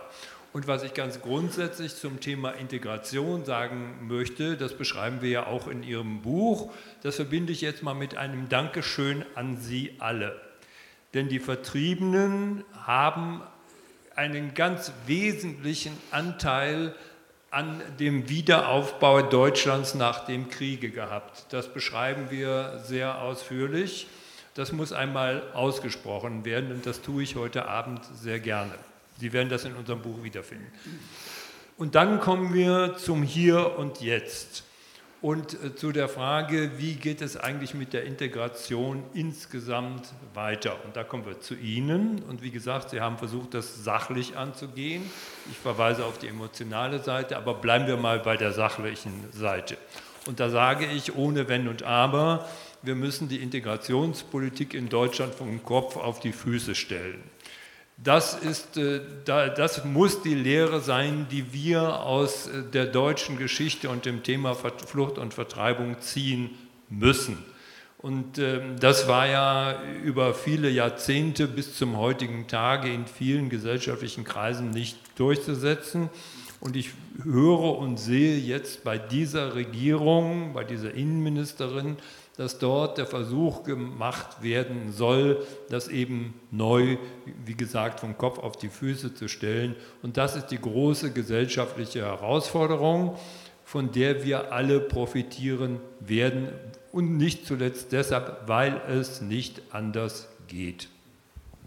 Ja, ich würde gerne noch ein paar Worte dazu verlieren, was ich ähm, damit meinte, mit der Emotionalität vielleicht beiseite packen. Ich glaube, ich sage das aus der Perspektive von jemandem, der ähm, Schwierigkeiten hatte, meine Themen und die, den, den Leid von Menschen, die so aussehen wie, wie ich, ähm, zu platzieren. Das ist leider ein Fakt. Ähm, sehr oft ist es so, dass ähm, diese Perspektiven immer nur besprochen werden, wenn ich rational darüber spreche. Und dann ist diese Notwendigkeit da für mich persönlich als Journalistin mit äh, Migrationsgeschichte, selber mit eigener Migrationsgeschichte, ähm, dann dahingehend zu sagen, ich kann, also viele Menschen können sich auf diese Empathie nicht verlassen, denn es wird nach sehr vielen Regeln hier, also da ist es ein Land voller Regeln. Das kann ich. Das ist ein Land voller Regeln, das wissen meine Eltern äh, nur zu genau, äh, ich genauso. Ähm, und nach diesen Regeln wurde sehr oft äh, bestimmt, ähm, wie, viel, ähm, wie viele Rechte ich zugeschrieben bekomme und wie viele nicht. Deswegen ist meine Herangehensweise für, mein, für meinen eigenen journalistischen Ansatz, ist der, dass ich sage, ich würde sie sehr gerne Gefühle beiseite legen. Und ähm, wenn ich in ein Land gekommen bin mit meiner Familie, dann sind wir gekommen, nicht weil wir hier mehr Empathie bekommen, sondern hier, weil wir mehr Rechte bekommen. Und das ist ein Land, das ähm, auf diesen Werten beruht. Und, äh, und daher ist es ein, kann es ein tolles Land werden. Ich mache jetzt eine Regel. Hendrik, haben wir ein Handmikrofon? Ich möchte Sie, wir sind ein bisschen über die Zeit, aber ich möchte Sie gerne noch einladen, ähm, so Sie Fragen stellen möchten, so Sie etwas kommentieren, ergänzen möchten, dass wir uns diese Zeit noch nehmen. Ja, bitte. Sind Sie so nett und stellen sich auch noch einmal vor für uns alle? Ich, ich bin Marianne Rühnert-Pfeiffer alt genug, um aus Ostpreußen geflohen zu sein als Kind. Und ich hätte gerne eine genaue Begriffsbestimmung dieses Flüchtlingssein oder Vertriebene sein. Da muss es einen großen Unterschied geben. Ich war schon im zarten Alter von 30 plus, bis mich ein Kollege belehrte, ich bin eigentlich also der bessere Flüchtling, weil ich bin ein Vertriebener. Und das äh, gab mir zu denken, aber aufgeklärt hat sich das für mich noch nie. Ich bin richtig dankbar um diese Frage, weil auf der kaue ich auch schon länger rum. Dann fragen wir doch mal, wer möchte von Ihnen beiden? Herr ja, Sonne. gerne. Also äh, ein Vertriebener ist jemand, der mit Gewalt aus seiner Heimat vertrieben wird. Ich glaube, das ist eine relativ simple Formel. Und ein Flüchtling im Unterschied ähm, der fällt ein, selbst eine Entscheidung, ob er gehen will oder nicht. Das ist der entscheidende Unterschied. Wenn Ups. ich hier, wir sind ja nur ein paar Kilometer von der Ex-DDR-Grenze äh, aufgewachsen, hier in Lübeck, und äh, da sind ja, haben ja viele Menschen so gesehen erst einmal freiwillig die Entscheidung gefällt, ich flüchte jetzt vor diesem Regime. Und das Regime hat ja alles daran gesetzt, diese Menschen, diese Flüchtlinge daran zu hindern.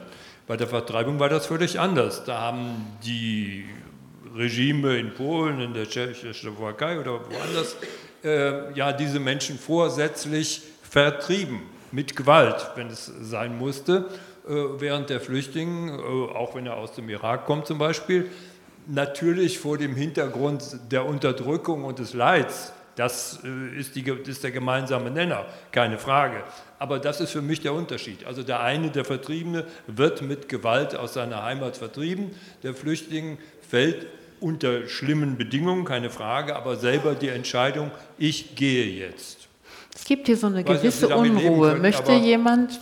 Äh, wie kann man das formal unterschiedlich bewerten und ich habe versucht, Ihnen eine Antwort zu geben, dass das weder das eine noch das andere idealerweise äh, in einer Reinform passiert, ist völlig klar, dass es da auch Überschneidungen gibt. Ich habe ja mehrfach versucht zu sagen, dass auch der Flüchtling nicht aus Spaß an der Freude, wie der Kölner sagen würde, äh, diese schwere Entscheidung trifft, sondern weil er eben auch schweres Leid erlebt und keine andere Möglichkeit für sich selber mehr sieht, als zu gehen. Aber er tut es, und das kann man an dem an dem, an dem DDR-Beispiel wirklich sehr gut sehen, äh, trifft selber die Entscheidung, ich gehe jetzt.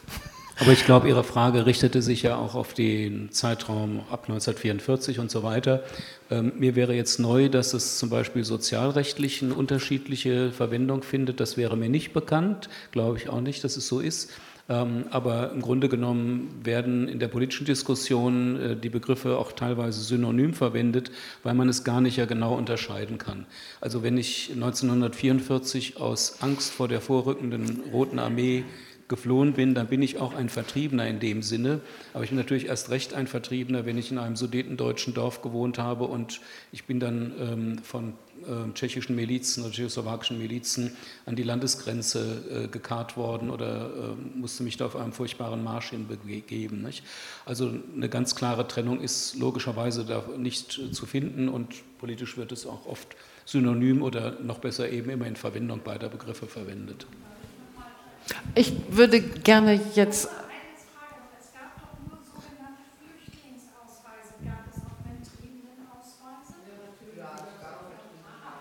Gut. Ja. Aber ich werde der Frage mal nachgehen. Klein kann. Ich kenne eine äh, Dissertation aus Kolberg von einer polnischen Historikerin. Darin wird ganz deutlich gemacht, derjenige, der direkt vor der Armee geflohen ist, ist ein Flüchtling. Zum Beispiel in Danzig sind ja noch sehr viele dort geblieben oder überhaupt im gesamten Ostblock. Die wurden dann zum Beispiel 1946 kriegten einen Auftrag an einem Tag, sich in einem Lager zu melden und wurden dann in Waggons nach Westen, also DDR oder äh, BRD gebracht. Das sind die Vertriebenen. So wird dort unterschieden. Vielen Dank. Ich habe gedacht, ja. Ladies first. Ladies first und dann danach bitte gleich. Vielleicht nehmen wir die beiden Fragen zusammen. Sie sitzen so ich praktisch fast nebeneinander. Keine Frage, sondern ein ja. Statement. Ich versuche es äh, in fünf Punkten zusammenzufassen. Halt. Ich würde erstmal damit anfangen, mit Ihnen beiden. Halt. Sie sind in Kommunikation, Kommunikation über Ihre eigene Geschichte äh, zu diesem Buch gelangt. Halt. Ich bin Sozialpädagogin, arbeite viel mit Migranten. Halt. Kommunikation ist das A und O und sich die Geschichte zu erzählen, ist der Anfang von ähm, Handlung. Äh, dann springe ich einmal zurück. Halt, äh, meine Mutter ist 18 geboren, mein Vater 9. Ich bin ein spätes Kind aus Ostpreußen aus Schlesien. Und ich bin aufgewachsen im Kedinger Land. Also ich kenne die Geschichten aus eigener Erfahrung und habe dann aber den Sprung gemacht, den Sie beschrieben haben, wie ganz viele Kinder auch von Vertriebenen, raus aus äh, dieser Geschichte und dieses Land vorantreiben. Und hatte das große Glück, halt in kirchlichen und sozialpädagogischen Zusammenhängen einfach neue Impulse wahrzunehmen. Leite jetzt seit 30 Jahren ein Kinder- und Jugendkulturhaus. Wir haben Russlanddeutsche, wir haben Polen, wir haben ganz viele syrische Mädchen immer noch da komme ich gleich auf Sie nochmal zurück und komme gerade aus einer Veranstaltung mit 40 ukrainischen Kindern und 40 Müttern. Hat übrigens nur 50 Euro gekostet, weil wir haben Film gezeigt und Kekse gefressen und haben Spaß gehabt. äh, und erzählt. Und das ist, dann komme ich wieder zu Ihnen zurück. Wir müssen anfangen mit einer Kommunikation, und zwar einer ernstzunehmenden Kommunikation. Und dann komme ich zu Ihnen, da möchte ich Sie unterstützen. Ne? Und zwar eine Werte- und Norm. Diskussion, die auch Rechtsstaatlichkeit mit einbezieht. Dann nehme ich die Leute nämlich ernst und komme raus aus dieser ganzen Empathienummer, Opfernummer, äh, das meine ich nicht abwertend halt, ne? aber äh, dann kommen wir in eine vernünftige Diskussion auch rein, wo wir die Menschen in diese Gesellschaft integrieren, und zwar als ernstzunehmende ja. Mitglieder mhm. der Gesellschaft. Habe ich jetzt zusammengefasst? Ja. Ne? War perfekt, wenn Sie so gut sind und das Mikro gleich an den Herrn weiterreichen. Dankeschön. Ähm, mich bewegen äh, zwei Fragen. Die eine ist, ähm, gibt es nicht doch auch einen wesentlichen Unterschied zwischen den Flüchtlingen und Vertriebenen, die damals zu uns kamen, und den Flüchtlingen, die heute zu uns kommen? Ähm, äh, äh, die Flüchtlinge und Vertriebene, die hier zu uns aus den Ostgebieten kamen, mussten sich damit abfinden, in die Heimat können wir nicht mehr zurück. Bei den heutigen Flüchtlingen, ich weiß nicht, inwieweit das eine Rolle spielt, aber da ist doch immer noch auch ähm, eine Möglichkeit, eventuell zu sagen, zum Beispiel bei den Ukrainern, okay, jetzt für die Zeit des Krieges, aber dann möchte ich dann doch wieder zurück in meine Heimat. Vielleicht ist es auch bei manchen anderen Flüchtlingen aus Syrien oder Afghanistan oder so. Äh, die Frage ist, inwieweit wollen Sie selber eigentlich so weit integriert werden, dass Sie sagen, wir wollen hier Deutsche werden. Also das ist so die Frage, die mich jetzt be bewegt. Und die andere Frage ist die, die mir jetzt kam, auch im Blick auf das Buch. Ähm, sie, äh, es äh, hörte sich so an, als würde Willy Brandt sozusagen auf einmal die Weiche umgelegt haben und eine ganz neue Ostpolitik äh, jetzt äh, äh, praktisch ähm, ins Leben gerufen haben. Das stimmt als Politik ja. Aber gab es da nicht auch einen wesentlichen Denkanstoß vorher für die öffentliche Diskussion mit der Ostink-Schrift der evangelischen Kirche. Das hat, meine ich, ein ganz entscheidender, war ein ganz entscheidender Faktor zur Vorbereitung und hat bei dem Bund der Vertriebenen damals enormen Widerspruch und also für Aufregung gesorgt. Ne? Und auf der anderen Seite möchte ich daran erinnern, dass heute auch die EKD zum Beispiel ein Schiff finanziert, um Flüchtlinge zu retten aus dem Mittelmeer. Also es hat sich die Zeit verändert.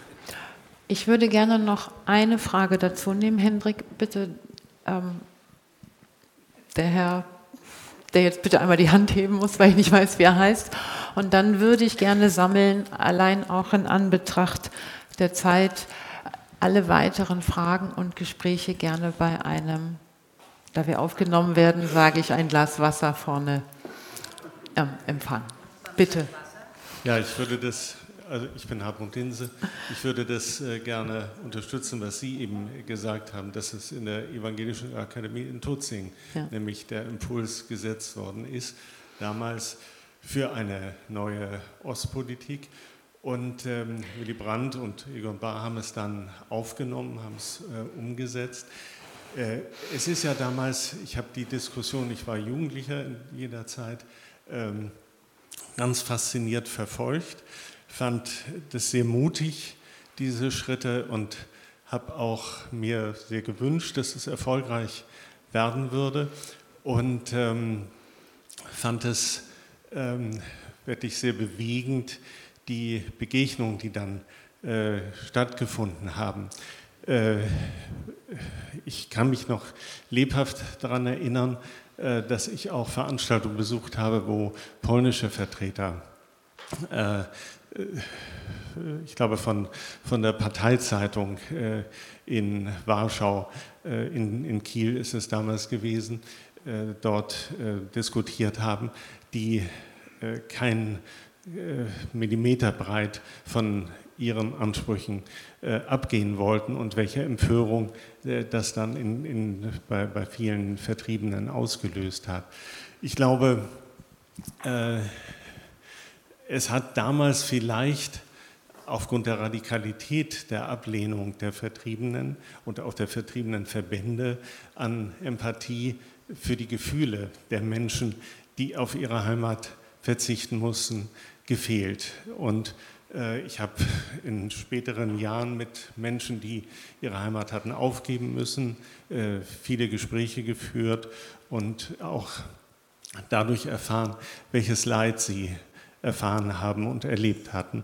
Ähm, ich möchte aber eine Geschichte kurz erzählen, die in meiner Familie äh, so sich abgespielt hat. Ein angeheirateter Onkel, der aus, den, aus Polen, aus dem heutigen Polen äh, stammte, besuchte sein Elternhaus, hat äh, die Menschen angesprochen, kam gut ins Gespräch und sie haben ihn zum Schluss gefragt, möchten Sie wiederkommen? Und er hat strahlend gesagt, ja, die Minen verfinsterten sich, weil sie Angst hatten, dass er Ansprüche auf sein Elternhaus haben würde. Und er meinte, ich besuche sie gerne. Und er hat dann, gerade in der Zeit, als in Polen die Not und Hunger herrschte, da hat er Lebensmitteltransporte organisiert und hat dort ein Zimmer auf Lebenszeit zur Verfügung bekommen von dieser Familie. Die sind heute befreundet. Also das solche ich, Möglichkeiten ich, gibt es auch. Finde ich eine wunderschöne Geschichte, die auch in Teilen beantwortet, warum die einen auch nicht mehr zurückgehen konnten, weil dort ja ein anderes Land war. Ich möchte Sie bitten, ich, es tut mir leid, es ist vermutlich unhöflich, aber ein kurzes Schlusswort, eine kurze Reflexion vielleicht dessen, was Sie gehört haben, und dann vertagen wir uns oder verschieben uns an einen anderen Ort. Ja? Wer möchte anfangen? Herr Kreuzmann? Die Dame. Die Dame. Die Dame. Frau Schaff, bitte. Ähm, ja, vielen Dank für diese schöne Geschichte auch. Ähm, ich glaube, vielleicht, was ich äh, mit, mitgeben möchte, ist eines meiner Lieblingszitate. Ähm, Maya Angelou ähm, meinte, das größte Leid liegt in der ähm, unerzählten Geschichte des eigenen Leids. Und vielleicht damit möchte ich gerne diese Diskussion beenden für mich. Vielen Dank. Herr Sonne. Ja, ich glaube, was auch diese Diskussion ähm, erneut gezeigt hat, das ist alles sehr, sehr lange her und dennoch ist es nicht vorbei. Und das war für uns ein wichtiges Motiv, dieses Buch zu schreiben das noch einmal äh, Revue passieren zu lassen, ja auch in dem breiten historischen Teil, den dieses Buch ja auch hat. Und vieles von dem, was Sie berichtet haben, finden Sie beinahe wörtlich auch in diesem Buch, sowohl politisch wie auch auf der emotionalen und ganz praktischen Ebene. Und äh, das ist das, wo, wie ich das zusammenfassen möchte. Viele Wunden sind immer noch offen, vor allem bei unseren östlichen Nachbarn. Und, äh, und nochmal, die Geschichte ist nicht vorbei und es ist auch keine Zeit für einen Schlussstrich. Dankeschön, Herr Kreuzmann. Ja, ich würde sagen, aus der Geschichte kann man lernen und muss man lernen. Die Flüchtlinge und Vertriebenen haben einen wichtigen Beitrag ähm, zum Aufbau der Bundesrepublik, übrigens auch der DDR geleistet. Wichtig. Und die Sorge, die Angst, der Neid, vor Konkurrenz um Ressourcen, Wohnung, Arbeit, Essen, war völlig überflüssig, weil diese, dieser Zustrom von kompetenten, engagierten Menschen, die einfach arbeiten mussten und wollten, weil sie aus ihrer Situation herauskommen wollten, hat wirtschaftlich Deutschland unglaubliche Impulse gegeben. Und genau das erleben wir ja ständig jetzt auch durch die Zuwanderung von Menschen aus anderen Ländern. Denken Sie an die Corona-Krise, wem wir die Bekämpfung verdanken. BioNTech. Ja.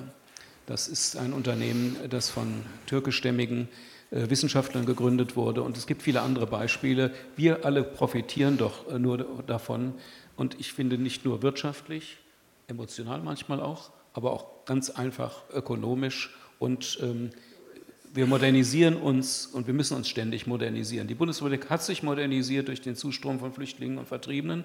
Die waren kein gesellschaftlicher Hemmschuh. Das waren Menschen, die wollten aus ihrer Situation raus, wollten, dass ihre Kinder studieren. Die, unsere Bildungspolitik hat Impulse bekommen und wir kriegen jetzt hoffentlich auch durch die Zuwanderung mal Impulse, unsere Bildungspolitik wieder mal zu verbessern und mehr für Integration zu tun, indem wir den Menschen sofort die Möglichkeit geben, zu arbeiten, auch dann, wenn sie keinen ukrainischen Pass haben.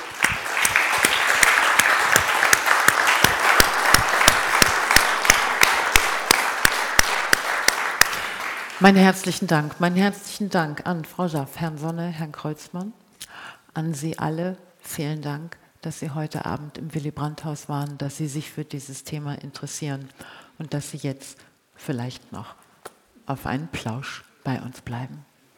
Ansonsten kommen Sie gut nach Haus. Dankeschön.